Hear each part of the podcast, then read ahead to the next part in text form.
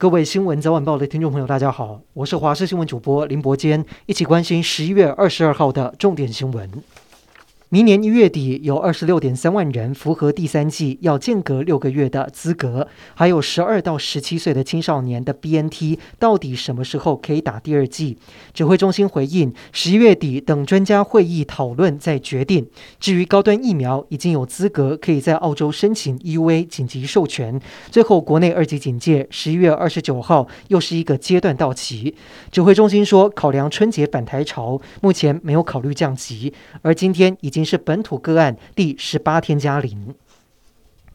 南韩从十一月开始实施与病毒共存政策，今天全国幼儿园和中小学全面恢复实体授课，这是疫情爆发近两年来的第一次，学生终于可以全部回到学校。但是南韩最近疫情升温，已经连续五天单日确诊都超过三千例，今天也新增两千八百多例，但是学生们的疫苗接种率都不高，让各界相当担心。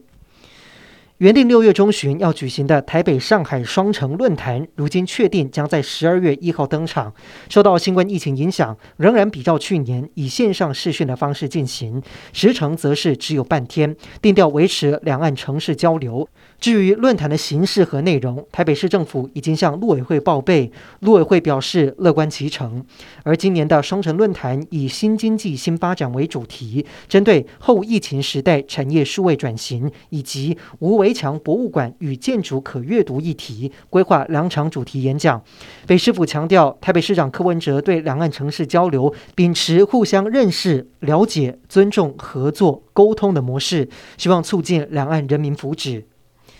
为了因应共军不断在台湾西南和东南海空域操演，国防部下令海空军在东南空域保持常态性飞行训练与海空战备接战操演，并将台湾南北海域列为决战防卫重地，实施海空联合截击作战操演。学者分析，南北海域的位置是台湾海峡南北两端的出入口，可以延伸防卫纵深，在海上就摧毁共军犯台的两栖兵力，在东南空域也可以。防止共军穿越第一岛链，而中国解放军也对台湾文攻我吓不断，日前又在微博公布东部战区在东海的实弹演习画面。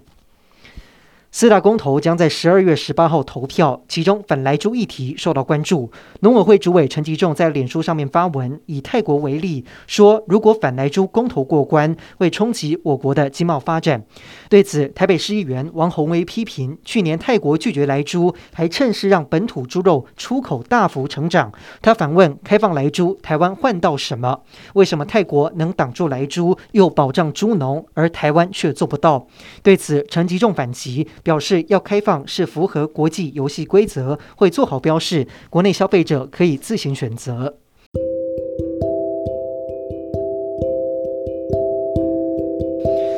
以上就是这一节的新闻内容，感谢您的收听，我们再会。